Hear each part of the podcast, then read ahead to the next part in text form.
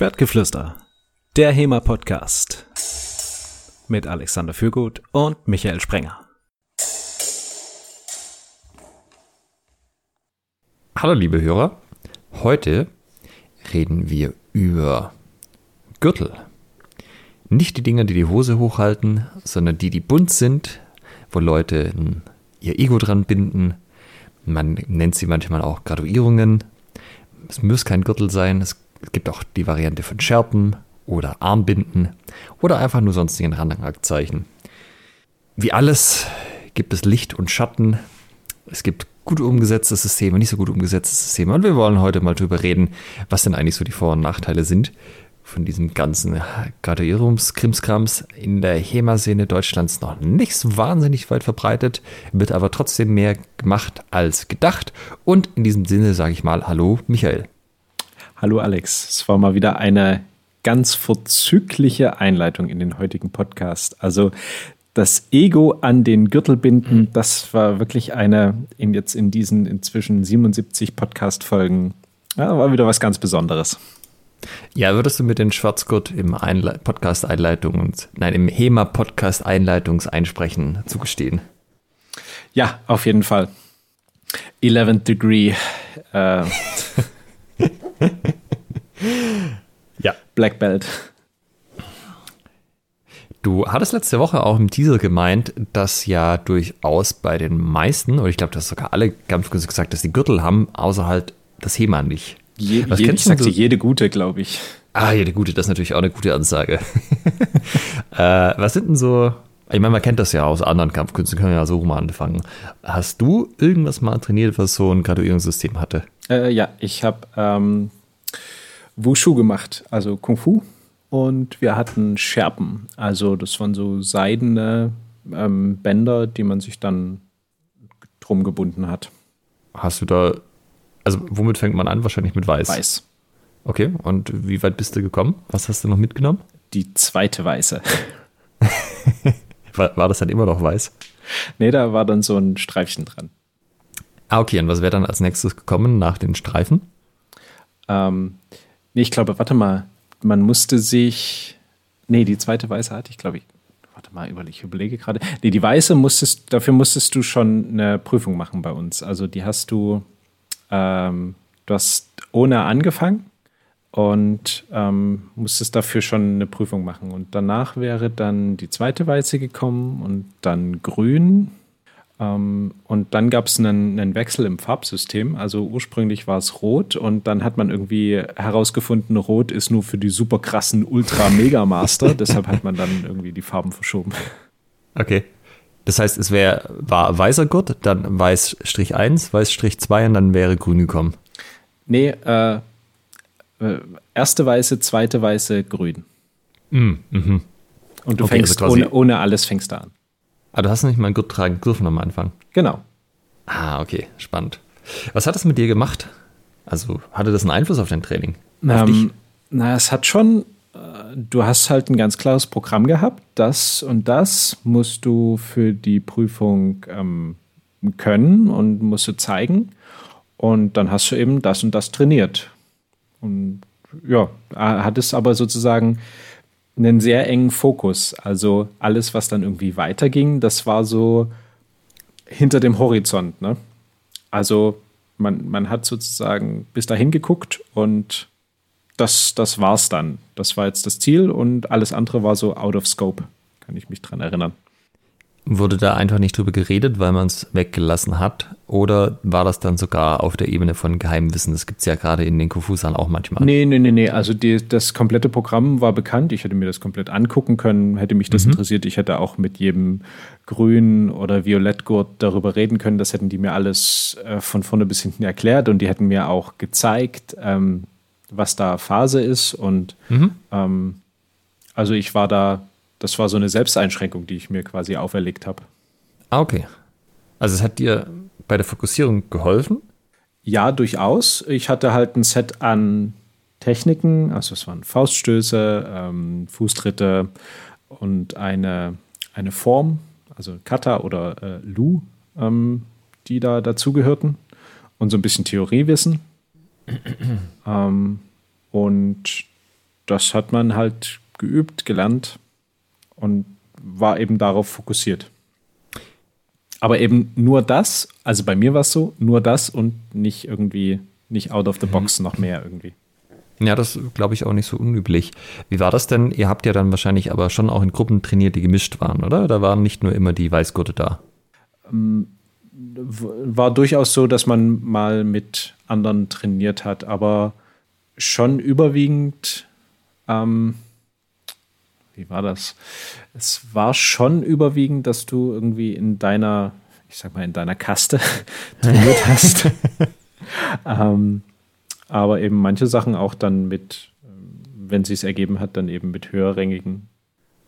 Was glaubst du, warum, warum gab es dieses System? Oder was haben sie, fangen wir so rum an, was haben, haben sie euch erzählt, warum es das gibt und woher das kommt?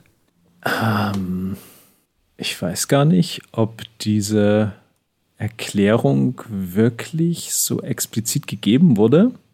Ähm, es war eben allgemeiner Konsens darüber, dass du bestimmte Schülerstufen hast, um dann am Ende eine Meisterprüfung zu machen, quasi dann die äh, Schwarzgurtprüfung oder die, mhm. für die für die schwarze Schärpe.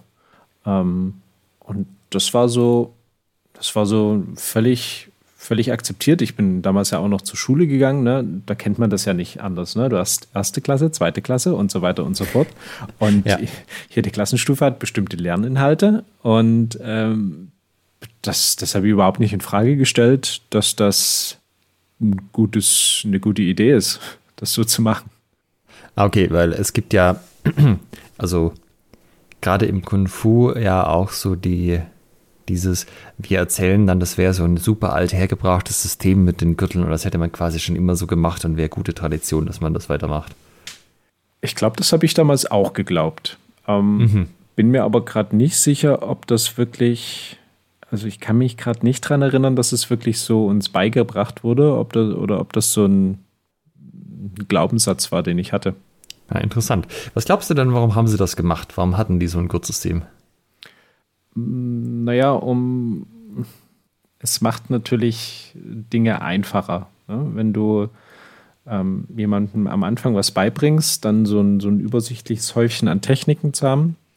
Und dann kannst du auch immer den Leistungsfortschritt beurteilen. Ne? Dann kannst du sagen, okay, das sind die Basics, die du brauchst. Ähm, Fausttritt, ähm, äh, Fausttritt, Faustschlag, ähm, gerade Halbkreis äh, von unten, ähm, Fußtritt gerade von der Seite, ähm, bla blub.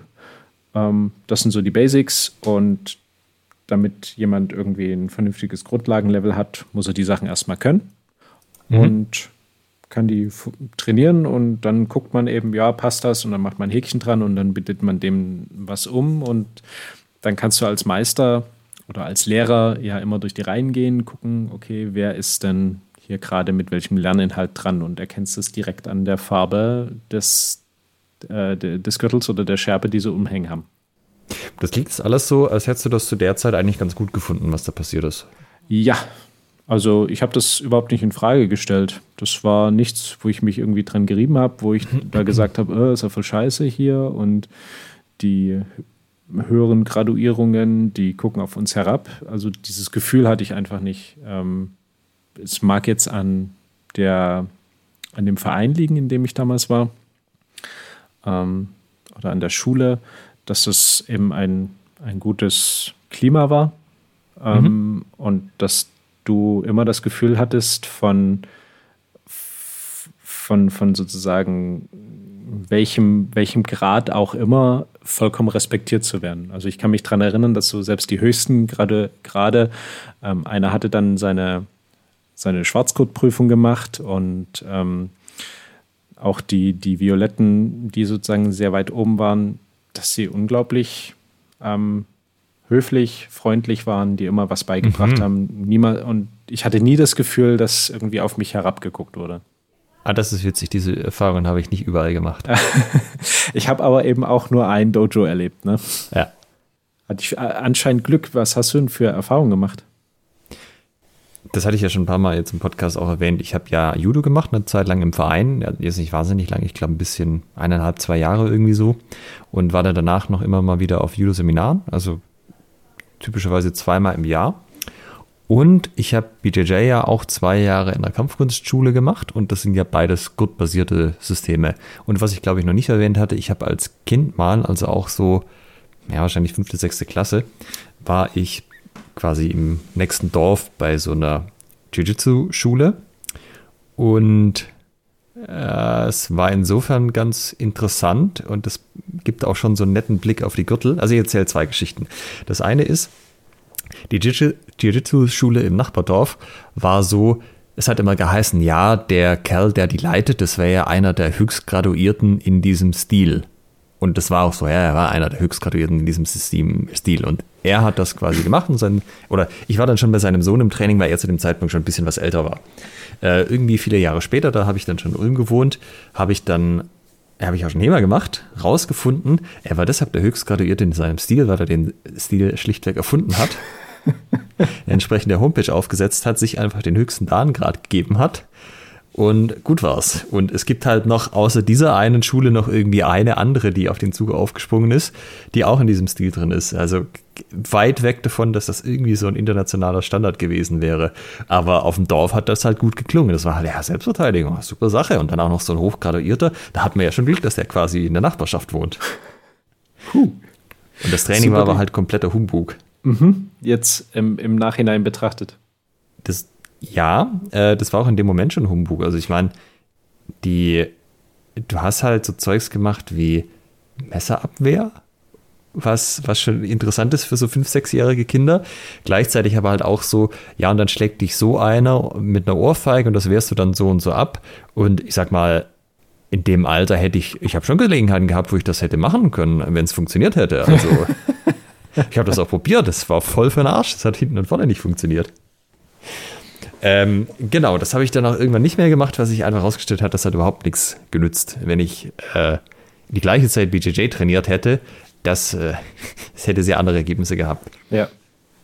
So, das ist Geschichte 1, ja. Also da hat sich jemand seinen eigenen Verband gegründet, um sich den höchsten Grad zu geben an Gürtelchen, um, ja. Man kann sich jetzt fragen, wieso? Das Ego hat da wahrscheinlich schon eine Rolle gespielt und ein bisschen die Außendarstellung. Und das andere war, als ich dann mit JJ trainiert habe, äh, da ist das System so, du fängst mit einem weißen Gurt an, der hat so ein schwarzes Feld am Ende und du kriegst typischerweise Streifen. Es ist einfach nur so, ähm, so, so Medizintape, dieses weiße, womit sich auch die Judokas die Finger abkleben. Und da kriegst du dann normalerweise vier Streifen und wirst dann zur ersten Farbe befördert.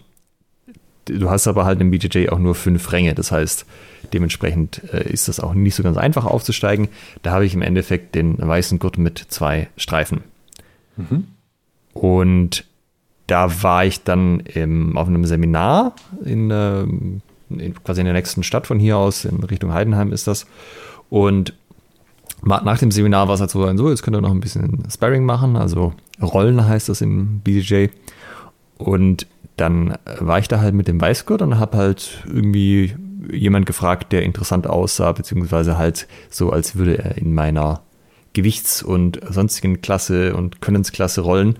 Und der hatte halt bei denen den Blaugurt und dann habe ich gesagt, hey, hast du Lust? Du bist noch frei. Und dann hat er mich so ganz abschätzig angeschaut und gesagt, ja, nee, also hier, jetzt gehen wir, gehen wir zu dem und hat mich so irgendein so Weißgurt weitergeschickt.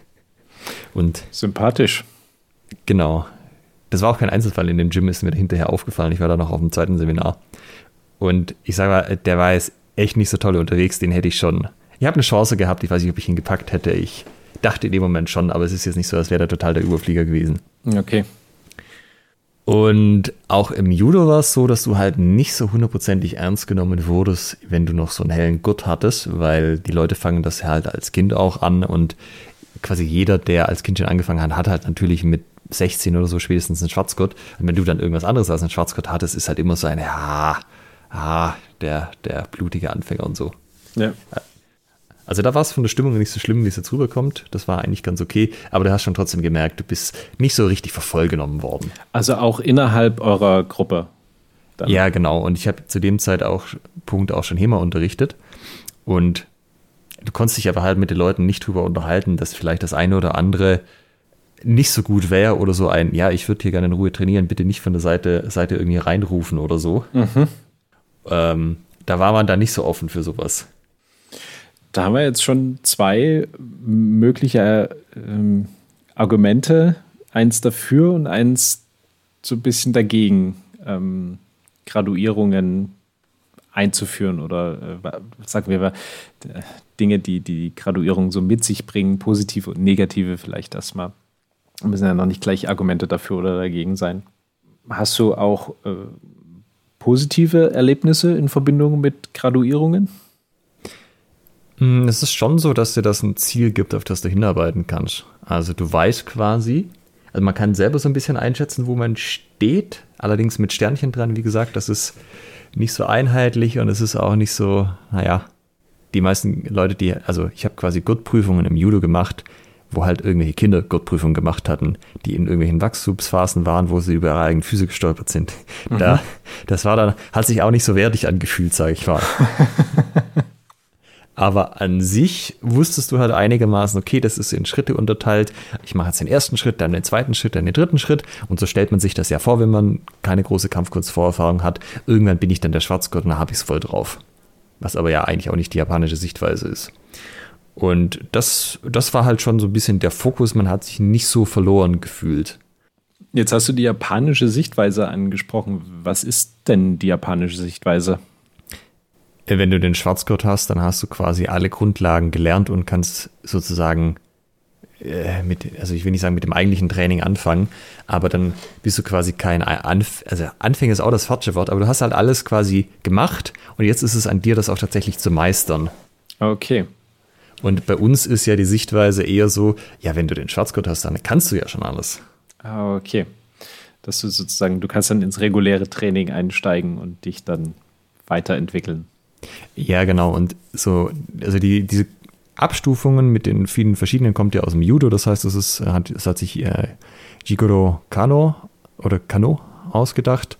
Das heißt, es ist so aus den 1880ern, 1890ern. Ich weiß nicht genau, wann er das Guttsystem eingeführt hat oder ob es das schon von Anfang an gab. Ähm, ja, also quasi Wende 19. Jahrhundert. Und die, also die ursprünglichen Erwachsenengürtel, wenn ich das noch richtig im Kopf habe, waren quasi weiß, blau, braun und schwarz und diese ganzen anderen, die es dazwischen gibt, äh, gelb, grün, orange, sind eigentlich so Kindergurte. Das hat aber dann in Europa keiner mehr gecheckt und bei uns sind das auch die gleichen Gurte, die du machst, wenn du als Erwachsener anfängst. Ah, okay, also eigentlich hast du, wenn du als Erwachsener anfängst, war die ursprüngliche Idee, andere Gurte direkt bekommen.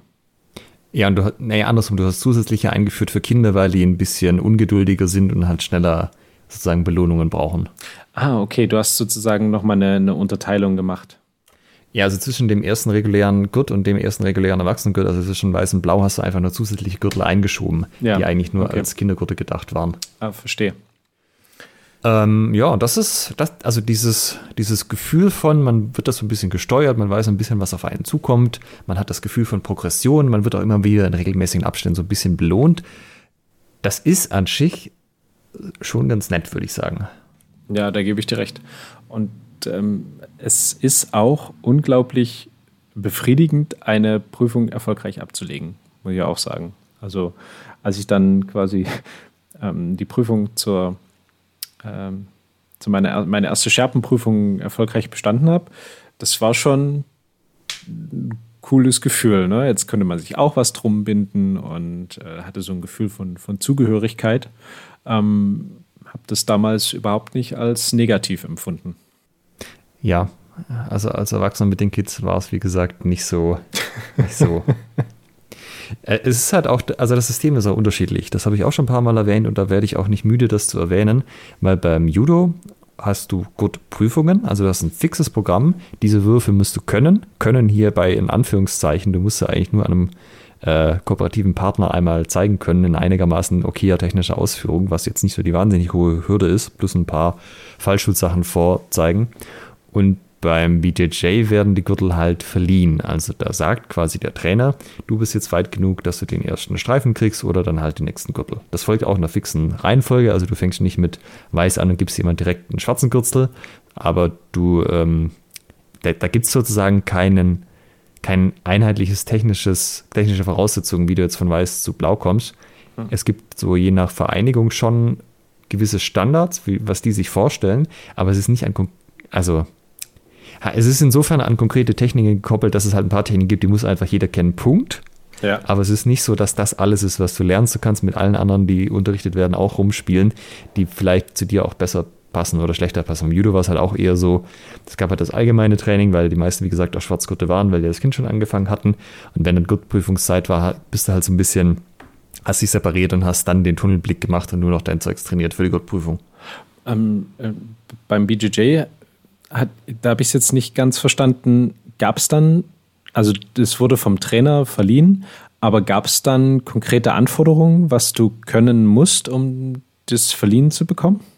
Oder hast du dann irgendwann einfach aus heiterem Himmel den, den nächsten Gurt verliehen bekommen? Letzteres. Ah ja. Also, wenn du den jetzt gefragt hättest, wann kriege ich einen Gurt, das ist auch so eine ungeschriebene Regel, die viele Oldschool-Trainer noch haben, dann musst du auf jeden Fall noch mal ein Jahr länger auf deinen Gurt warten. Dann bist du noch nicht bereit. Aber wenn du jetzt zum Beispiel fragst, hey, was müsste ich denn irgendwie noch tun, woran muss ich denn arbeiten, um auf dieses Level zu kommen? Da konnte der dir schon sagen, hey, guck mal, deine Submissions sind ganz okay, aber deine Escapes, wenn du quasi unten liegst, das rauskommen, vor allem jetzt in der Side Control oder so, das ist, das ist noch nicht so gut. Da musst du echt dran arbeiten, das muss noch besser werden. Ja?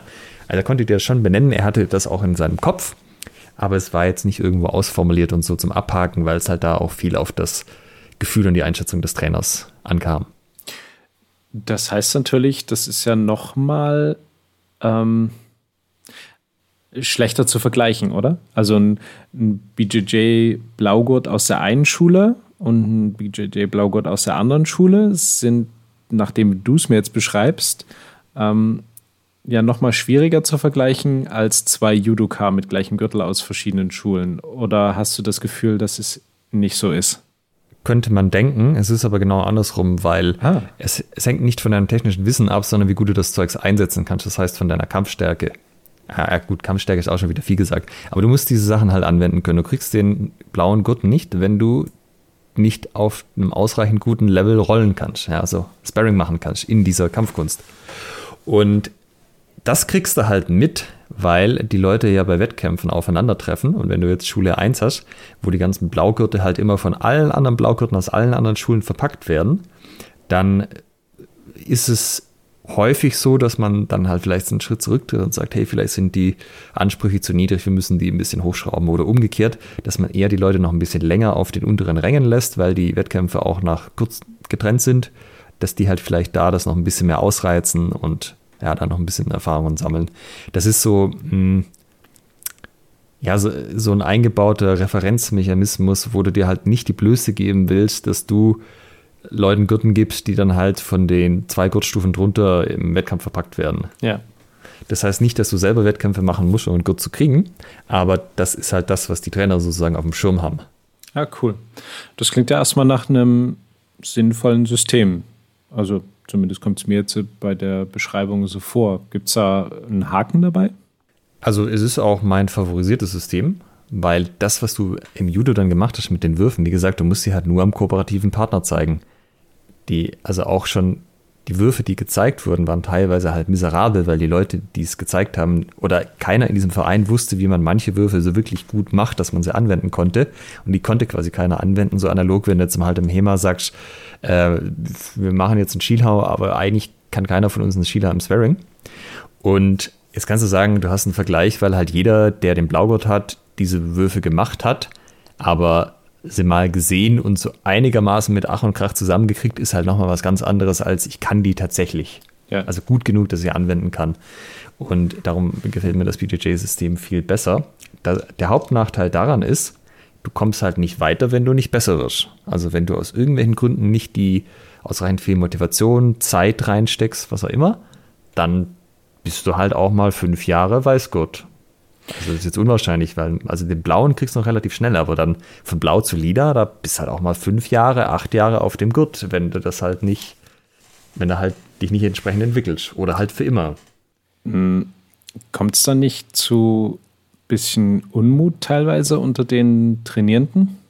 Also ich könnte mir vorstellen, dass es dann als sehr subjektiv und ähm, wie sagt man, ähm, äh, Willkürlich? willkürlich, danke, genau, äh, wahrgenommen wird. Das ist manchmal auch so. Also ich meine, ich habe auch nicht den wahnsinnig großen Einblick, so tief war ich nie in der Szene drin, aber auch was man online so liest, ist das schon auch immer wieder ein Streitthema. Auch so, dass manche Leute dann sagen, hey, in meiner Schule, da werden die Gurte nur so, also sehr zurückhaltend, sehr spät ausgehändigt, das geht mal nicht schnell genug. Ich werd, wechsle jetzt und gehe zu einer anderen Schule, wo ich weiß, die ist dafür bekannt, dass bei denen zum Beispiel schneller geht. Ja, also das passiert schon. Es ist aber halt dann auch auf der anderen Seite so, dass diese Gürtel halt eine viel höhere Wertigkeit haben weil es, wenn es viel schwieriger ist, die zu kriegen und die eine Aussage über deine Fähigkeiten machen, dann, dann ist es halt auch viel belohnender, wenn dann wirklich jemand zu dir kommt und sagt, du bist jetzt soweit, das passt für mich. Äh, beziehungsweise die Leute sind teilweise so, ah fuck, jetzt habe ich den neuen Gürtel, ich habe mich noch gar nicht bereit gefühlt. Oh Gott, jetzt denken alle, ich es muss jetzt auch die Leistung bringen. Ha, jetzt muss ich mich nochmal extra dahinter klemmen, dass ich das auch wirklich tue. Ich will ja auch mein, meine Schule nicht blamieren. Ja, ich will sozusagen äh, zeigen, dass es, dass ich, dass dahinter was, dass da was dahinter steckt. Ja. Mhm. Genau. Ähm, jetzt haben wir so ein bisschen über Vorteile, also ein bisschen erörtert, warum gibt es das, was sind so Vor- und Nachteile, wie kann man diese Graduierung verleihen ähm, und haben jetzt nur über Kung Fu, Judo, BJJ und ähm, so ein bisschen asiatische Kampfsportarten geredet. Ja, wir können auch schon verallgemeinern. Also so wie es das BJJ macht, macht es nur das BJJ. Punkt. Fast alle anderen machen es so wie Macht's jetzt im Judo oder bei dir beim Wushu. Ja, ja, okay. Es gibt auch im BJJ ein paar Schulen, die Prüfungen machen. Das ist auch eine umstrittene und diskutierte Sache. Mhm. Ähm, aber auf jeden Fall gibt es Graduierungen, die auf irgendeine Art und Weise verliehen werden. Und beim historischen Fechten machen wir es nicht. Beim Sportfechten ja zum Beispiel auch nicht. Beim Boxen auch nicht. So. Ähm, warum? Was sind denn Gründe, dass man das nicht macht? Also, wir haben gerade die Gründe erörtert, weswegen man das anscheinend macht. Das ist ja alles so ein bisschen plausibel und klingt nach einer coolen Idee. Also besonders so das System mit BJJ gefällt mir eigentlich auch ganz gut. Äh, ja, aber wa warum ist das, denn so, dass, hm? ist das denn so, dass wir das nicht machen? Also wir im HEMA-Sinne? Der Großteil, äh, wenn du jetzt äh, eine Reise durch deutsche HEMA-Clubs machst und fragst, wie, ob die Graduierung haben, ähm, anders gefragt, bei wie vielen, prozentual, bei wie vielen Gruppen ähm, würdest du die Antwort bekommen, ja, wir haben ein Graduierungssystem bei uns? Ich würde auf ungefähr ein Drittel tippen. Und es könnte sogar noch zu niedrig eingesetzt sein. Ehrlich? Ja, also ich weiß nicht, ob es die absolute Anzahl Vereine ist oder eher die Anzahl Mitglieder, aber es haben mehr HEMA-Gruppen in der einen oder anderen Form ein Graduierungssystem, als man denken könnte. Mhm. Was sind das dann? Also sind das auch Gürtel oder wie? Ja, das ist der Punkt. Die sind halt viel unauffälliger, darum kriegt man das vielleicht gar nicht so mit. Mhm, okay. Ähm, zum Beispiel Gladiatoris hat ja ein, ein Prüfungssystem und Gladiatoris ist ja, wie man weiß, auch nicht jetzt der Mitglieder, die Mitgliederschwächste der HEMA-Vereinigung Deutschlands. Und ich weiß nicht genau, ich sehe halt immer wieder diese Prüfungsbilder auf Facebook. Ich weiß nicht, ob die das irgendwo markieren auf der Jacke oder so. Aber ich weiß zum Beispiel von den Schwertfechten Nordhessen, die haben ja auch ein System. Äh, ich war vorher auch nochmal auf der Homepage, da ist leider nicht genau beschrieben, wie die Stufen sind und wer und was. Aber die haben Aufnäher auf die Jacke. Also je nachdem, in welcher Farbe du die Aufnäher auf der Jacke drauf hast, hast du, bist du unterschiedlich weit bei diesen Sachen. Ich weiß, dass Björn das in der Meier-Class bei Hammerborg mal angefangen hat. Ich äh, mit so, ja, so, äh, also quasi so, so, Bögen. Das war, war jetzt nicht als Kurzsystem gedacht, aber halt so Leistungsbögen, wo man bestimmte Sachen abgehakt hat. Ich weiß nicht, ob er das noch macht. Und ähm, Schwerdenbogen hat das in Nürnberg. Die haben tatsächlich Gürtel, aber Ledergürtel mit so Metallsymbolen drauf. Also auch nicht so auffällig. Äh, wer fällt mir noch ein? Ja, und es gibt, ich weiß, dass noch ein paar Leute haben so dieses System mit äh, Anwärter, Geselle, Meister und Journeyman. Ich habe gerade vergessen, wie man das nochmal auf Deutsch sagt. Das ist ja irgendwie auf, aus den Fechtschulgilden, äh, Fechtschulgilden, aus den Fechtergilden abgeleitet, also von den Marx-Brüdern. Mhm. Die hatten auch so die Stufen und das machen auch noch ein paar. Ich krieg's aber gerade nicht mehr zusammen, wer eigentlich. Das, das, äh, weil du gerade sagst, ja, Anwender, äh, Geselle, Journeyman, das erinnert mich irgendwie so an ähm, Biker-Clubs, also so Prospect und ähm, eigentlich sind das so Handwerksränge, weißt du, nicht der Fechtmeister, sondern der Handwerksmeister. Also ja. bei, bei uns in Deutschen Fechtmeister, ja, aber so mit Kampfkunstmeister verbindet man ja eher so einen kleinen, hutzligen Asiaten mit grauem Bart, der aber natürlich die große Obermacker ist und quasi alles kann, auf mystische Art und Weise. Wie bei Asterix und Obelix, der Judoka. Ja, Obwohl, genau. der, war kein, der war kein Asiate, ich glaube, der war Deutscher. Ja. ähm, das heißt, es gibt ja schon eine ganze Menge Vereine, ähm, die das haben. Paul ist mir noch eingefallen, der macht doch bestimmt auch, auch was in der Richtung, zumindest in seinem Kids-Programm. Ja, der hat auch äh, Fechtschüler und Fechter gerade. Und ähm, boah, frag mich jetzt aber nicht, wie viele. Ja, also in Mutu in dem Fall. Also es sind schon, es sind schon ein paar. Es ist nicht, man denkt immer, das wird irgendwie keiner machen, aber wenn man da mal genau hinschaut, ist es doch gar nicht so selten. Habt ihr bei euch eine Graduierung? Nee, wir haben gar nichts in der Richtung. Auch keine. Hab, hm? Ja. Auch keine Prüfung irgendwie, dass ihr sagt, ähm, äh, also beim Sportfechten gibt es ja die Turnierreifeprüfung zum Beispiel, ja. ähm, wo man dann so ein, so ein gewisses Set an, an Sachen, an Grundlagen abfragt und zeigen lässt. Sowas habt ihr auch nicht. Nee, also das Einzige ist, dass wenn du komplett neu anfängst, musst du halt mal x Einheiten vom Anfängerkurs mitgemacht haben, dass du in die anderen Trainingseinheiten kannst. Das ist aber jetzt auch nicht so die harte Leistungskontrolle, sondern halt so ein Sitzschein mit, du bist halt da gewesen und dann, dann passt das. Dass du halt nicht in der ersten Stunde anfängst, aber dann schon irgendwann mal auch sagt, hey, jetzt gucken wir, will man auch gucken, dass wir dich in die anderen Sachen integrieren. Hm. Wenn du das möchtest. Was bei euch der Grund, das nicht zu tun? das stand nie so richtig zur Debatte. Also wir haben in den, bei den Leuten, die im Verein einflussreich sind, die haben äh, keinen Hintergrund in Kampfkünsten, wo man das macht. Ich habe mhm. den Eindruck, das ist schon so eine große Motivation auch bei anderen Verhemer-Vereinen.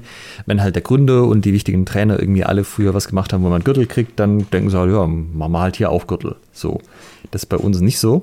Dementsprechend stand das nie so wahnsinnig im Raum und ähm, da ich ja auch das BJJ-System ganz gut finde, würde ich mir halt denken, das wäre irgendwie ganz cool, aber dann musst du dir halt echt überlegen, was machst du mit den Leuten, die schon lange da sind, aber die halt jetzt vielleicht in den letzten drei Jahren auch nicht so die wahnsinnigen Fortschritte gemacht haben im Training, aber Spaß an der Sache haben.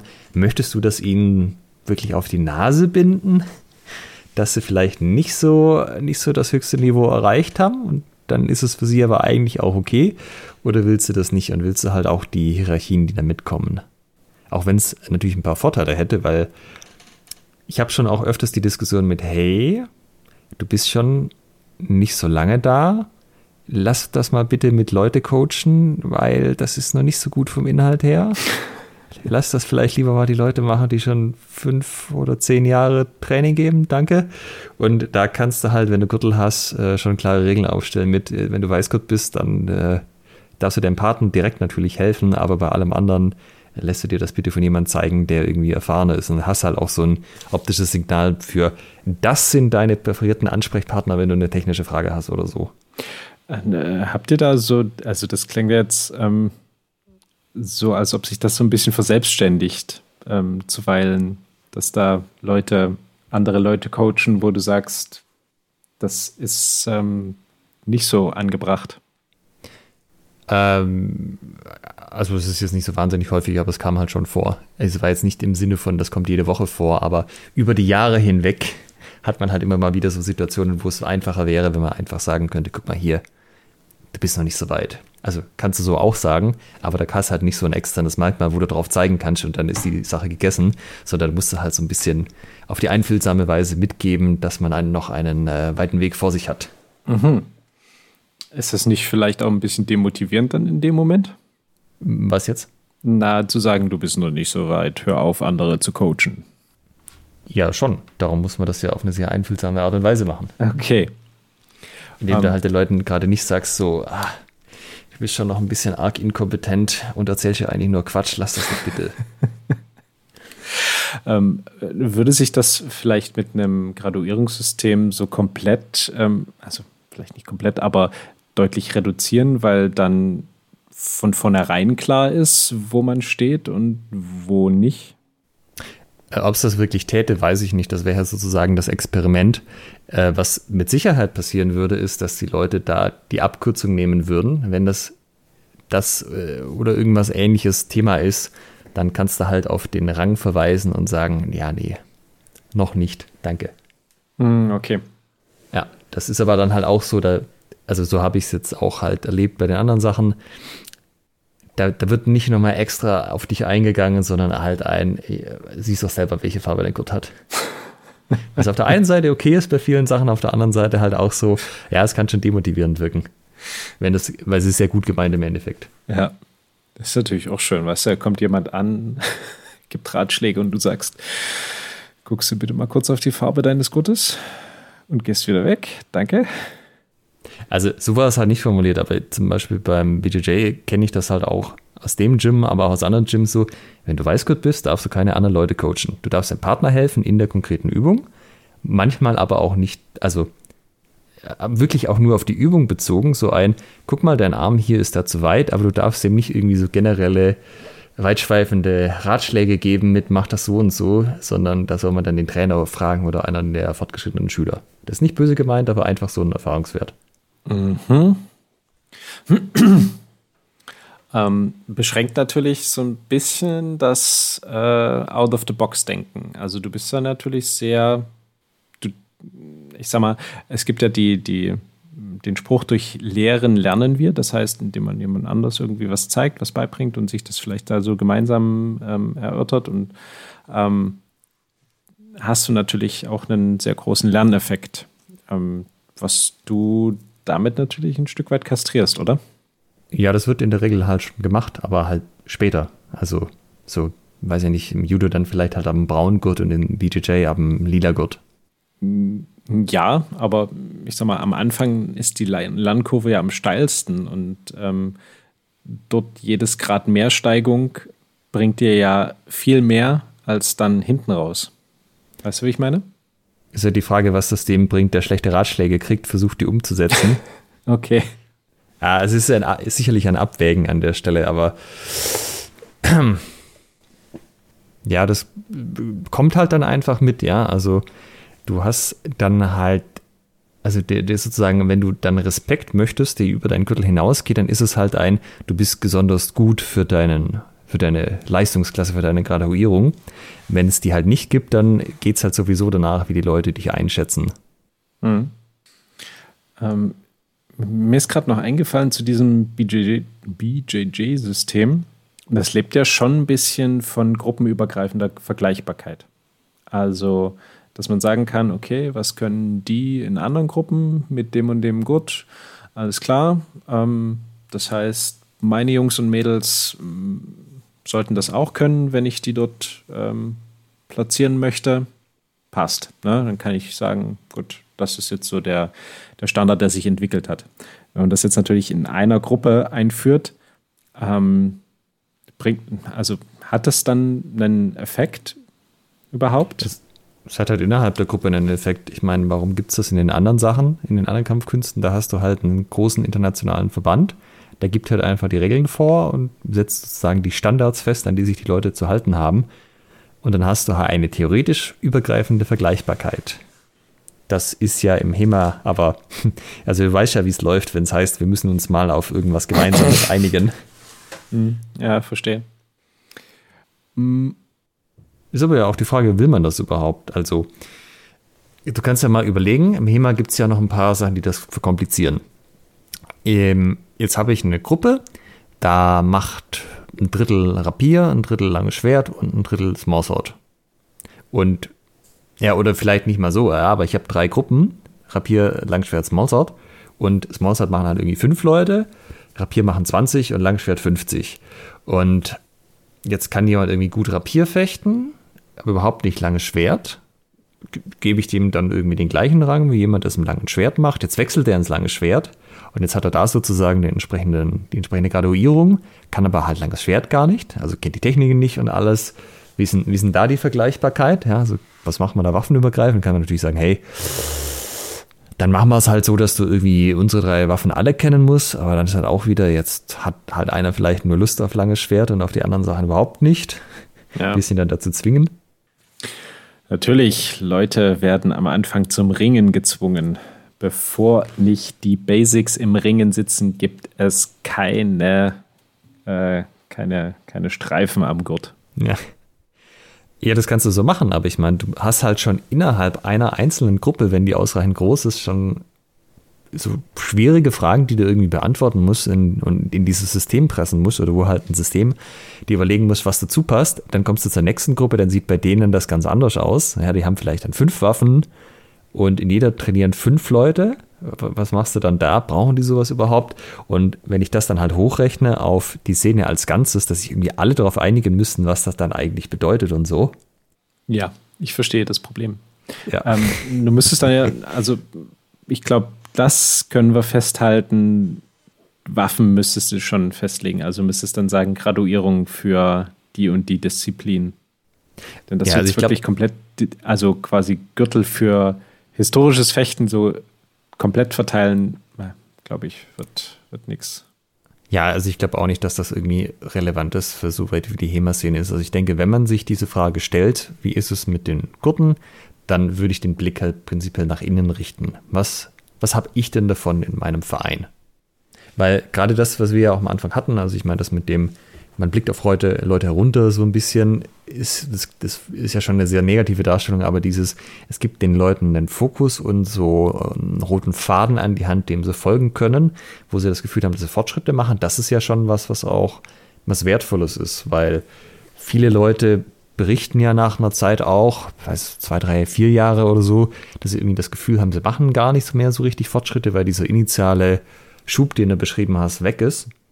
Und wenn du halt in regelmäßigen Abständen einen entsprechenden, ja, ich weiß nicht, ob ich es Nachweis nennen möchte, aber zumindest eine Bescheinigung deines Fortschrittes kriegst in sich, im Sinn von sichtbaren Rangabzeichen, kann das natürlich schon dafür sorgen, dass man eher das Gefühl hat, hey, ich trete gar nicht auf der Stelle, ich mache ja immer noch Fortschritte, ich kriege ja immer noch schöne neue Gürtelchen oder Scherpen oder was auch immer. Hm.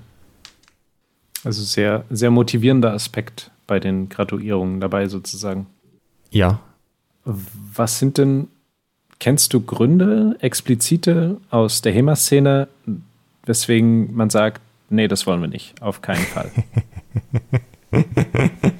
äh, natürlich kenne ich die und die einfachste Form dieser Gründe ist, ja, nee, so einen Asiatenscheiß machen wir hier jetzt nicht. Das ist ja hier, wir machen ja kein, kein so ein Kung-Fu-Schnickschnack, sondern wir machen ja HEMA, das ist ja was völlig anderes. Braucht man ja nicht aus Japan irgendwelche Gurtsysteme übernehmen, die es bei uns in der Form eh nie gab. Ist das denn so, dass es das eh nie gab? Also zumindest nicht in der Form von bunten Gürtelchen. Wie gesagt, dieses System mit Geselle, Meister und so. Äh, ich sag mal, wie man die dann kennzeichnet, das ist ja jetzt immer, okay, ich wollte jetzt gerade sagen, das ist ja das geringste Problem. ähm, aber vielleicht dann doch ein kleineres Problem. Ähm, aber so Graduierung ich, an sich. Ich weiß nicht, ob Leute das trennen. Also ich habe schon das Gefühl, dass die Leute das als so Be Gesamtpaket begreifen wo halt die, das Auftreten, die Hierarchie innerhalb der Gruppe, die durch die Gürtel wiedergespiegelt wird oder sich durch die Gürtel auch erst entwickeln teilweise, plus die bunte Schärpe um den Bauch, dass das halt irgendwie alles so ein Gesamtpaket ist. Ähm, also die, diese grundsätzliche Ablehnung davon nehme ich immer als nicht so wahnsinnig differenziert wahr, sage ich mal, sondern halt als ein, ja, nee, das kenne ich aus dem Judo, das finde ich blöd, das machen wir nicht. Also es ist immer, man hat sofort das Gesamtpackage vor Augen. Gürtel, ist mein Eindruck, ja. Bunte Gürtel, äh, Prüfungen, Graduierungen, das gesamte System.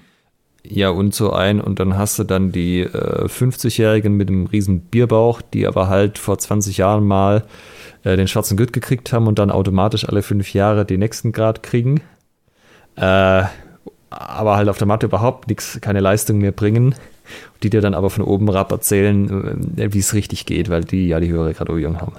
Ja, das ist ja, das ist ja auch so ein bisschen der Aufhänger für die Folge gewesen. Ne? Die, äh, wir haben sie ja schwarzer Gurt und äh, trotzdem letzter genannt.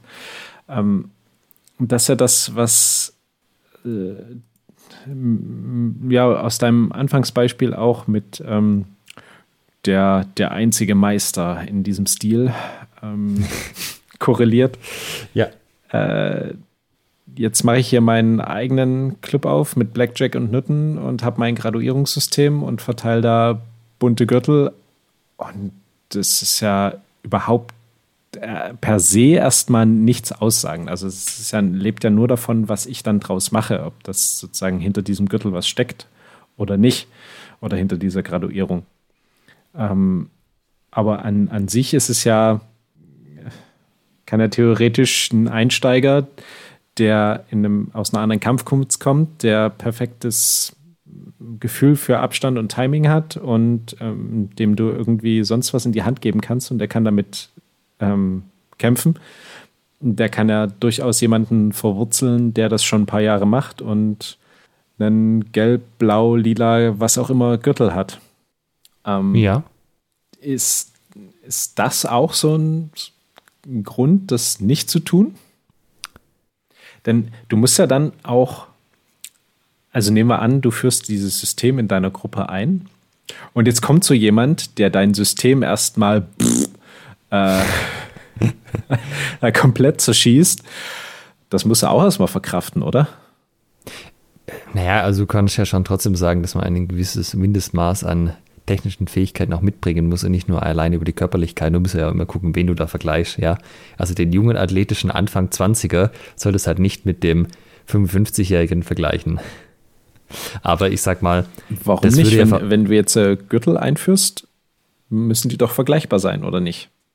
Also ich fände das ja schon der, der Witz daran, dass gleiche Gürtelfarbe heißt, ich kann mich mit dem auf, ähm, auf meinem Niveau prügeln. Naja, weil du halt einfach irgendwann ja körperlich abbaust. Also du kannst ja nicht immer so leistungsfähig bleiben, wie du Mitte 20 bist.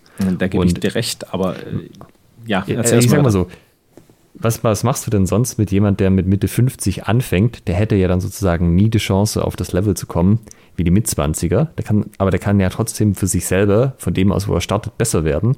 Und du hast ja dann zum Beispiel auch bei Wettkämpfen irgendwie Unterteilung nach Altersklassen, dass halt jeder ab Ü40 halt in der Masters Class ist und sich halt da mit anderen Leuten Ü40 misst.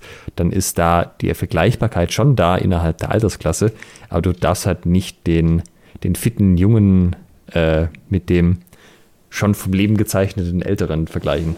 Das ist ja dann die, die Graduierung in der Graduierung, Graduierungsception sozusagen, ähm, dass du dann Klassen machst, zum Beispiel Altersklassen und dann dort drin die, die Gürtel vergleichst. Ja, du kannst es ja schon trotzdem vergleichen. Du kannst sagen, hey, ich erwarte, dass jetzt ein Blaugurt das und das kann. Und das muss er anwenden können, aber halt nicht gegen jemand, der äh, doppelt so viel wiegt wie er selber, sondern halt gegen jemand, der in der eigenen Leistungsklasse auch sich befindet und dann ist das für mich in Ordnung. Dann sage ich, er kann, er oder sie kann das, was er oder sie können muss. Ähm, unter einem sozusagen fairen Vergleich. Du kannst natürlich schon sagen, ich vergleiche das absolut alle mit allen. Dann hast du aber halt das Problem, dass die Leute, also ich sage mal so, das wird spätestens dann zur Falle, wenn man selber älter wird als Trainer. Ja. Und dann kannst du dann halt sagen, oh, wir machen jetzt den weichen Stil, den habe ich jetzt irgendwann entdeckt beim Meditieren. und jetzt machen wir nur so Wischiwaschi hier. Und dass ich selber noch mithalten kann, aber äh, dann nimmt halt die Kampfstärke deines Stils oder deiner Schule schon auch ab. Das heißt ja aber, ähm, die Graduierung an sich, das ist ja nur irgendwie so Kirsche auf der Torte. Denn vorher hast du in Männer und Frauen und Gewichtsklassen und Altersklassen unterschieden und dann erstmal sozusagen das, das Seeding super, super eng gemacht, dass du eben nur noch eine Handvoll hast und den kann, da kannst du jetzt innerhalb dieser kleinen Gruppe irgendwie noch anhand der Gürtelfarben unterscheiden. Mm, naja, wenn du jetzt zum Beispiel sagst im Training, schnappt sich mal jeder einen Partner, die Leute suchen sich alle einen Partner in der eigenen äh, Können, Leistungs-, Gewichtsklasse und dann sagst du, okay, alle, die da sind, haben die Graduierung ich weiß, die können alle das und das, da kannst du einfach sagen, ja, mach das mal und dann machen die das. Also das schließt sich ja nicht aus, dass du Leute anhand von dem dann einordnen kannst, von dem, was sie auch können. Das klingt jetzt so, als hilft dir das dann als Trainer. War da darauf jetzt, zielte darauf jetzt dein, dein Beispiel ab? Ja, genau. Worauf zieht dein Beispiel ab? Also geht es dir um die, die Innensicht von den Leuten? Weil es klingt ja, also wer muss das denn machen, dass er diese Sachen absolut miteinander vergleicht, wenn nicht der Trainer oder um was geht's dir? Ja, naja, ähm, man könnte jetzt sagen, so die, die gesamte Szene, wenn sie sich dann vergleichen möchte.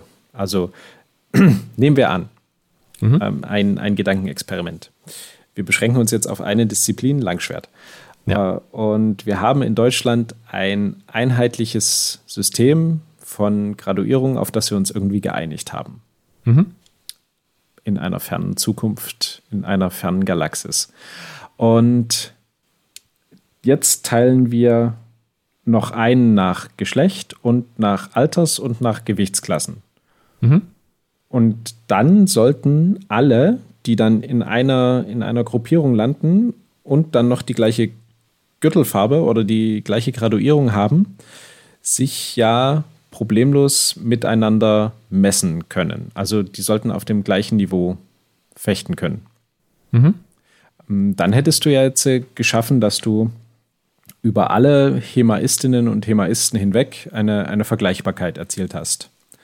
Dann kannst mhm. du jetzt, dann kannst du jetzt jeden angucken, egal woher der kommt, ähm, sagen, ah ja, du und das und dann kannst du Turniere ausrichten und was weiß ich. So, wozu man das ja. braucht. Wozu braucht man das überhaupt? Also jetzt so, wo du es, äh, wo du so, so, so, wo ich da, da darüber nachdenke, also es gibt ja dann nur zwei Gründe. Einmal hilft es mir als Schüler, die nächste Stufe dann erreichen zu wollen und irgendwie motiviert zu sein. Und es hilft mir als Trainer einschätzen zu können, was jemand kann und gegen wen ich den oder die trainieren lassen kann oder bei einem Wettkampf antreten lassen kann. Ja, also Trainer plus halt Veranstalter von irgendwas wie jetzt Wettkämpfen. Äh, der dritte Punkt, da haben wir noch gar nicht angesprochen, äh, weswegen das auch häufig gemacht wird, weil das im HEMA nicht so relevant ist, ist aber auch schlicht, man kann damit ordentlich Business machen. Mhm. Weil du kannst ja für die Gutprüfungen Geld verlangen. Also beim Judo war das nicht so. Das war ein Verein. Da hast du halt irgendwie einen Zehner bezahlt für die Prüfung und dann nochmal zehn für deinen Gürtel und dann hat das gepasst. Aber es gibt ja ähm, diverse, ich weiß nicht, ob man die ganze Stile sagen kann, aber das ist ja durchaus nicht so ganz unüblich, dass man so eine Gürtelprüfung auch ein bisschen Geld kostet, man viele Gürtel hat, für den Gürtel selber dann auch nochmal von der Schule kauft und vielleicht noch ein bisschen was draufrechnet. Also na, ich meine, klar, du musst jetzt gucken, woher das Geld kommt, wenn du beruflich Kampfkunst unterrichtest, schon klar. Aber ich sage mal, das würde ich jetzt als Grundmotivation nicht komplett außer Acht lassen. Dass das, also, weil das klang immer so ein bisschen so, das ist ja so ein komplett uneigennütziges Ding. Gut, ich kann es Leistung einteilen, aber eigentlich ist es von Schüler, aber das ist ja nicht immer so. Manchmal ist es auch einfach ein, wir unterteilen es nochmal weiter, weil man damit mehr Kohle verdienen kann. Also es hilft dem Trainer bzw. Schulleiter in vielerlei Hinsicht. ja, sozusagen, genau. Mm, aber ich sag mal, weil du das gemeint hast mit, dann könnte man ja die Leute irgendwie nach ihrer Leistung vergleichen. Den meisten HEMA-Vereinen ist ja das auch komplett Wumms. Also mhm. das, das würde ja irgendwie voraussetzen, dass das für die so richtig wichtig ist. Und das haben wir ja auch schon in vielen Folgen diskutiert, dass dein Fokus halt ein ganz anderer sein kann, dass du das gerne, dass du es wohlwollend zur Kenntnis nimmst, wenn deine Leute bessere Fechter werden, aber das jetzt nicht so ist, dass, dass allem, alles andere dem untergeordnet wird. Ist das auch ein Grund, dass es in der HEMA-Szene nicht so populär ist, dass man eben genau das nicht möchte. Also so diese, diese, diese Einteilung in, in Kasten, ähm, sondern eben mehr so das Individuelle und dann, ähm, äh, ja. Sicherlich ist ja auch ein bisschen HEMA-Historie. Die frühe HEMA-Szene war ja sehr anarchistisch, da gab es ja keinen Chef. Ich habe auch den Eindruck, dass mit den Graduierungen wurde überhaupt erst eingeführt, als sich schon dieses Lehrer-Schüler-Verhältnis auch etabliert hatte und in dem sich rausgebildet hatte. Und dass es halt nicht mehr alles dieses Training auf Augenhöhe war, sondern eben, es gab schon eine klare Hierarchiestufe 1, nämlich der Trainer oder die Trainer und der oder die Schüler. Und von da ist es dann nicht mehr so ein weiter Sprung zu sagen, gut, dann machen wir halt noch ein paar Stufen mehr rein, dass wir es ein bisschen besser unterteilen können und strukturieren können. Wohingegen natürlich in der frühen HEMA-Szene, wo wo man, je nachdem, wie man sieht, entweder keine Ahnung hatte oder alle Ahnung hatten, auf, also gleich viel Ahnung hatten, äh, da kannst du ja nicht hergehen und ich, äh, ich nenne mich jetzt Meister und ihr müsst alle vor mir buckeln. Das äh, haben ja auch ein paar Leute probiert und das hat jetzt äh, nicht so gut, die Resonanz war jetzt nicht so gut in der Szene. Mhm. Also das gab es in der HEMA-Szene, dass äh, sich Leute zu Meistern ernannt haben, oder? Ja, ja, durchaus. Also das ah, okay. war, wie gesagt, Meister wenn ich Elektrikmeister bin, erwartet auch keiner, dass ich der beste Elektriker aller Zeiten bin, aber die Sicht auf Kampfkunst ist halt eine andere. Und dass dann überhaupt erwägt wurde, sowas wie einen Meistertitel zu führen oder da Meisterprüfungen abzunehmen und so, das ist den Leuten sehr sauer aufgestoßen. Ja, ich verstehe.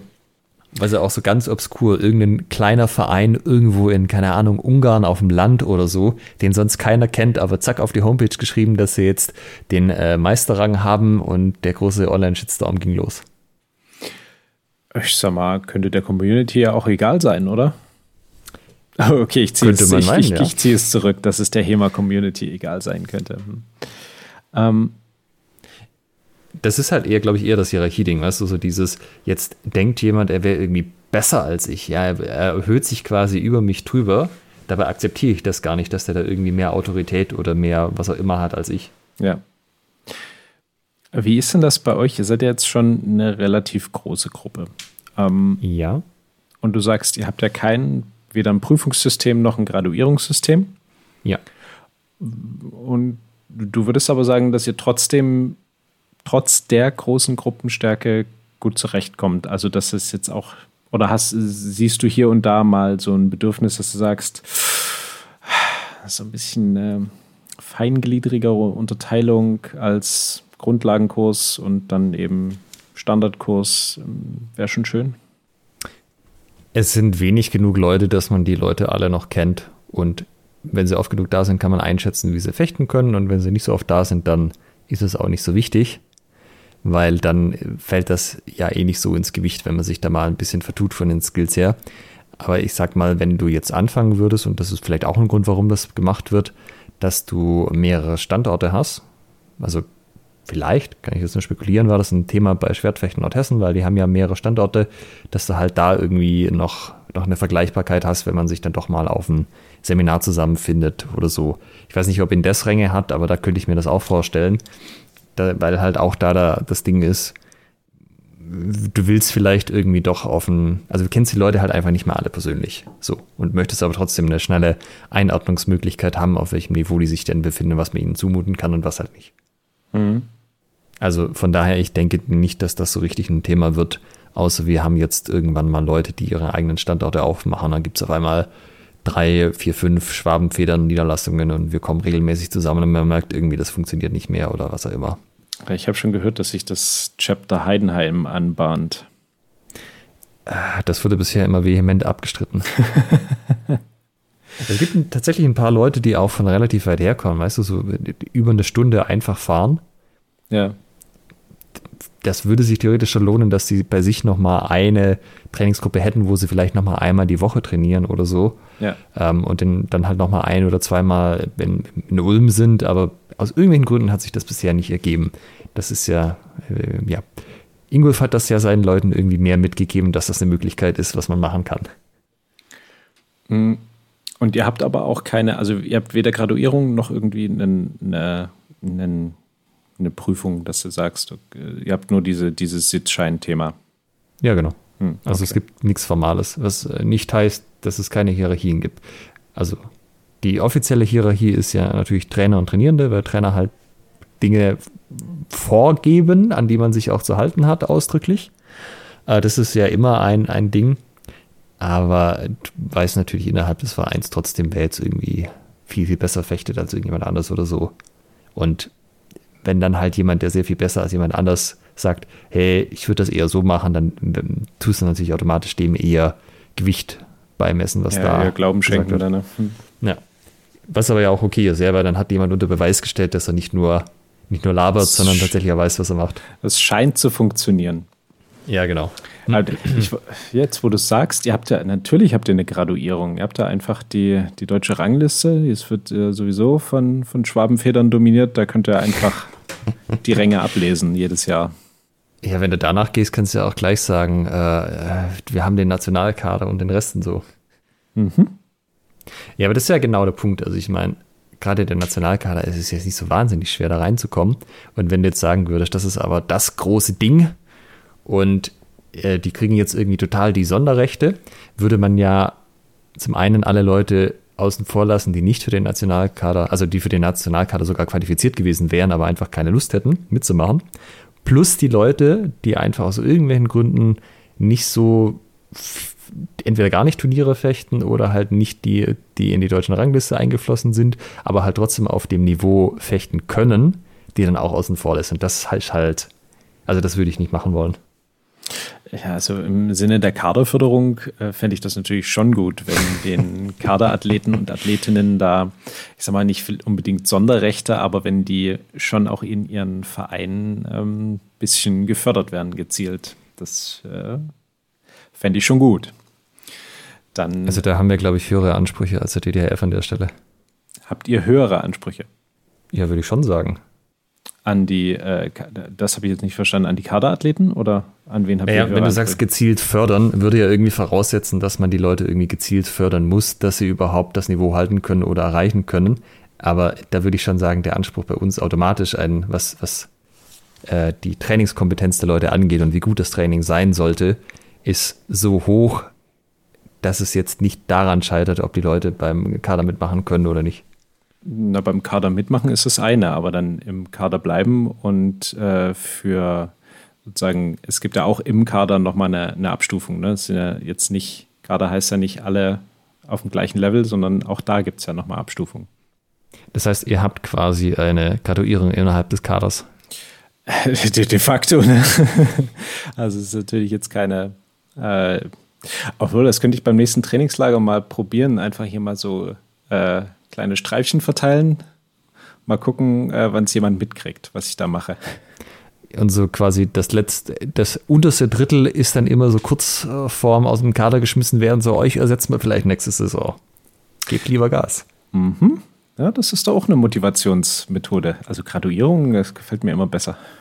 Ich habe so ein bisschen mit Angst. Da kann man ja auch immer mitarbeiten.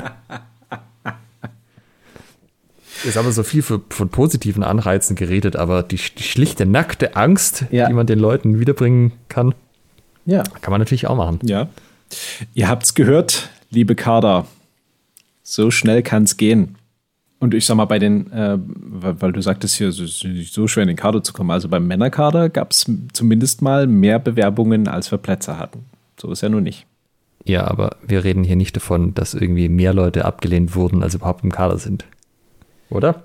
Das müsste ich in der Tat mal nachzählen. Ich glaube, ganz, äh, ganz so ist es noch nicht. Ähm, ich glaube, äh, da hätten wir, müssten wir 20 Bewerbungen gehabt haben. Ich glaube, das hatten wir noch nicht. Okay. Wir können ja in ein paar Jahren nochmal über das Thema Kader reden, wenn dann vielleicht auch der Langschwert-Damenkader voll besetzt ist und so. Ja. Obwohl ich da schon froh bin, dass es mehr als die Hälfte ist. ja, genau. Ist auf einem sehr guten Weg. Ja, also es sind noch nicht alle Plätze vergeben. Es wäre noch Luft. Das meine ich mit, es ist jetzt nicht so schwer, in den Kader zu kommen, wenn man das wirklich möchte. Ja, das ist richtig. Also beim Kader Langschwert Damen oder Frauen ähm, ist die einzige Hürde, sich zu bewerben. Aktuell noch bei der äh, gegebenen Auslastung. Und natürlich äh, zu den Trainingslagern zu fahren und das aus eigener Kasse zu bezahlen. Übrigens ist es normalerweise ja auch so, dass man die Graduierung kriegt und dann auch behalten darf, selbst wenn man irgendwann halt den Sport nicht mehr macht oder so. Aber so wie ich das verstanden habe, muss man ja sein Kaderjäckchen äh, zurückgeben nach seiner aktiven Zeit. Ähm, du, also Kaderjäckchen, falls du jetzt auf unsere gesponserten Trainingsanzüge eingehen möchtest, ja. ähm, die sind in der Tat nur ausgeliehen. die Trainingsanzüge. Ähm, aber wir haben auch Leibchen, die sind personifiziert, die darf man behalten. Aber eigentlich müsste es doch die den Leuten quasi dauerhaft lassen, so dass man mal gezeigt hat, man war mal in dem Kader, im Kaderrang quasi. Ja, du bekommst ja auch ein, bekommst ja auch einen Aufnäher, äh, also auch so eine Art Graduierung, steht dann drauf. Äh, weiß gar nicht, ich muss jetzt mal kurz raussuchen, ähm, Nationalkader bla bla 2021 und das kannst du dir aus Säckchen nähen. Und dann ah, ja. kannst du sagen, hier 2020, 2021, ich war dabei. Also theoretisch im Sinne von, dass es ist irgendwie eine Stufe, die man erreichen kann, wenn die Leute das, also wenn die Leute das miteinander in Zusammenhang bringen würden, so. Ich habe irgendwie das Bild, dass im Kader nur exzellente Fechter sind, die Besten der Besten der Besten quasi, dann das hätte es ja so. schon, mhm. Es sind auf jeden Fall Change. einige der besten drin. P prove me otherwise. Change my mind. Also dann hätte es ja tatsächlich so ein Ding, wo dann dieses, also das wäre ja so ein bisschen der Testlauf, so die Leute sagen, oha, ein Kaderathlet, dann muss ich mich warm anziehen, dann brauche ich die dicken Wintersocken. Das ist, das ist die Idee, ne? Ja. Und wenn es eben dann nicht so ist, also wenn, wenn er merkt, äh, in, in ähm, Badeschlappen hätte es auch gepasst, ähm, dann müssen wir natürlich mit dem Kaderathleten oder der Kaderathletin mal uns unterhalten und sagen, das ähm, haben wir uns ein bisschen anders vorgestellt. Ja, okay, dann hast du ja hier quasi ein gutes Experimentdesign. Das muss man einfach die nächsten Jahre mal unter die Lupe nehmen. Und dann ähm, wird man ja sehen, ob das so fruchtet. Wobei, ich glaube, die, die Aufnäher habe ich schon gesehen, die sind noch relativ klein. Also ich würde mir da eher sowas so ein Meter mal Meter auf dem Rücken vorstellen, mhm. ja. Ja, verstehe. Nur, dass du die dann, also entweder nähst du den, wenn du jetzt mehrere Jahre hintereinander äh, im Kader bist, entweder nähst du immer einen drüber und der Rücken wird immer dicker, oder du musst ihn dann wieder runterpulen, oder kaufst dir immer eine neue Fechtjacke dazu da gibt es dann schon ein paar Herausforderungen, die damit verbunden sind. Ach, dann machst du den Backpatch so, dass er außen einen Platz hat und dann machst du halt die Jahreszahl in klein drauf jedes Jahr oder so. Aber das ist auch gut, ja. Was hält dich denn? Ich meine, du hast ja auch jetzt hier eine neue HEMA-Gruppe. Hast du mit dir mal überlegt, mal Graduierungen einzuführen? Ich meine, jetzt, wo das alles noch jung ist, könnte man das einfach machen und dann die Leute ab dem Zeitpunkt, die dann in den nächsten Jahren neu dazukommen, akzeptieren das ja quasi, weil dann ist ja das eh schon immer so gewesen. Ähm, das ist bestimmt einfacher, als wenn man das hinterher macht. Ja, da gebe ich dir vollkommen recht. Ähm, jetzt hatte ich mich gerade damit angefreundet, die Methode zu verwenden, die ihr nehmt, nämlich ähm, Anfängerkurs durchführen und ähm, also quasi wirklich einen, äh, Kurs von, von A bis Z und dann gibt es einen Übergang. Immer so, also auch mit, mit definierten Beginn Ne? Also nicht Anfängerkurs ist laufend, sondern er beginnt dann und dann und endet dann und dann. Mhm. Und ähm, dann könnt ihr nach absolviertem Kurs in den nächsten. Ähm, äh, aktuell sind wir, glaube ich, zu wenig Mitglieder, als dass sich das lohnt, ähm, dort Schleifchen zu verteilen. Also ich kann mir einen schwarzen Gürtel umhängen und dann noch ein paar Weiße verteilen, aber ich glaube nicht, dass das auf sonderlichen Zuspruch stoßen wird. Hm. Ja, müssen wir mal gucken, wenn dann der, der Anfängerkurs fruchtet, ob das reicht, zu sagen, okay, hier hm, passt, ne, durchlaufen, ähm, kannst jetzt bei den, mit den großen Jungs spielen. Oder ob man da noch irgendwie eine Instanz einbauen muss, also irgendeine dann sagt, na, wir machen hier schon nochmal eine Turnierreifeprüfung oder sowas. Also mhm. so, wie, so wie es bei den Sportfechtern halt heißt. Ähm, Vielleicht ist halt die Motivation oder die fehlende Motivation für Gürtel einfach deshalb, weil wenn man eh schwarze Ausrüstung hat, fällt der Schwarzgurt nicht mehr so auf. Vielleicht müsste man da was anderes nehmen und einen goldenen ja. Gurt sich umbinden oder so. Ja, oder wir invertieren sozusagen. Du fängst mit dem schwarzen Gurt an und arbeitest dich zum weißen nach oben. Ja, Ah, ich glaube, das würden die Leute nicht verstehen. Das passt nicht zu den sonstigen Erwartungshaltungen. Weil du bist ja dann nicht der Schwarzgurt, du bist ja dann der Weißgurt. Ja. Weißt du, so dieses, ja, wenn ja. jemand sagt, er ist Schwarzgurt ja. in Kampfkunst X. Ja, ja. Das macht doch was mit einem, oder? 11th Degree Black Belt. Ich weiß, was du meinst. Ähm, ne, Goldgurt ist schon eine gute Idee, ja. Ihr habt doch auch so, ein, so, eine, Auf, so einen goldenen Aufnäher, kann ich mich erinnern, oder? Ja, das ist der Backpatch von uns. Der ist golden, oder? Ja, ja. Das, theoretisch sind diese Farben alle golden bei den Patches. Es ist immer ah, nur okay. ein bisschen die Frage gewesen, als wir die Grunden genommen hatten, konnten wir uns, also ich glaube, die Druckerei hatte das nicht angeboten, dass es wirklich Goldstickung war. Oh, okay. Oder es war zu teuer, irgendwie sowas. Ach, stimmt, ihr seid der Schwaben. Äh, tatsächlich, wir haben am Anfang einmal Patches gekauft. Das haben, wir haben nämlich gerade festgestellt, dass sie leer sind. Mhm. Und ich glaube, wir haben einmal nachgekauft. Aber im Endeffekt haben wir jetzt in unserer zehnjährigen Geschichte zweimal Patches bestellt. Mhm. Also, das. Äh, 20 Patches pro Jahr. Ja, irgendwie. Das ist schon so, dass man, weißt du, da lohnt sich auch mal genauer hinzuschauen, weil die hast du dann auch eine Weile. Ja. Da musst du schon, schon, da darfst du dich nicht in Unkosten stürzen. Wir müssen jetzt überlegen, was wir das Geld anlegen. Es muss für die nächsten zehn Jahre reichen. Sozusagen. Haben wir jetzt eigentlich irgendeinen brauchbaren Konsens zum Thema Graduierung gefunden? Ich weiß nicht, ob es da wirklich einen Konsens gibt oder überhaupt geben kann. Ich glaube, das hängt halt wirklich davon ab, was die Leute für Vorerfahrungen haben. Wenn die in dem System drin gesteckt haben, über irgendein anderes Training von einer anderen Kampfkunst, wo sie das erlebt haben als was Positives, werden sie das vermutlich aufgreifen oder zumindest mal vorschlagen. Und wenn sie das halt selber nicht kennen, dann werden sie sich wundern, was das denn alles irgendwie soll. Also ich habe auch jetzt den umgekehrten Fall erlebt, Leute, die quasi zu uns kommen und aus irgendeinem System kommen, wo es diese Gürtel gibt, dass die halt dann so abends bei einem Bier mal erzählen mit, ja, weißt du, also irgendwie, ach, das mit den Gürteln, da denke ich mir inzwischen auch, was soll denn das? Da hast du irgendwie so Schwarzgürtel und dann machst du was mit denen, aber die können nicht mal einen richtigen Hüftwurf und so und ach, irgendwie weiß auch nicht. also da wird dir dann auch manchmal gespiegelt, dass es vielleicht gar nicht so schlecht ist, dass man selber nicht genau das gleiche System hat. Also wenn man es einführt, muss es dann auch ähm, eine gewisse Vergleichbarkeit geben. Ja, Mehrwert würde ich es nennen, glaube ich. Ja, okay. Der Mehrwert muss halt klar sein, warum man es macht. Nicht einfach nur machen, sondern halt gucken, warum tue ich das überhaupt, was erhoffe ich mir davon, woran würde ich denn merken, wenn's, wenn man es wieder lassen sollte. Das interessiert uns natürlich brennend, äh, wie eure Meinung da dazu ist. Ähm, ihr könnt uns gern wieder eine Nachricht schreiben oder es in die Facebook-Kommentare schreiben, wenn wir die Folge veröffentlichen. Habt eure HEMA-Gruppe ein Graduierungs- oder ein und oder Prüfungssystem? Findet ihr das gut, schlecht, egal? Bringt es euch was? Bringt es negative Aspekte? Das interessiert uns wieder brennend. Post.schwertgeflüster.de die E-Mail-Adresse des Vertrauens dafür. genau. An dieser Stelle muss ich auch noch sagen, wir, wir bekommen ähm, recht ähm, also zunehmend ähm, schon ab und zu mal Feedback.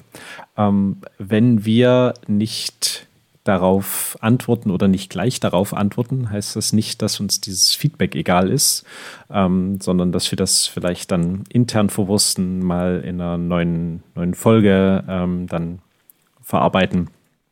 Wir haben bisher jedes Feedback gelesen und ähm, wohlwollend zur Kenntnis genommen. Also auch die, die kritischen Aspekte sind durchaus interessant. Macht das bitte weiter. Loben ist aber auch okay, das nehmen wir auch an.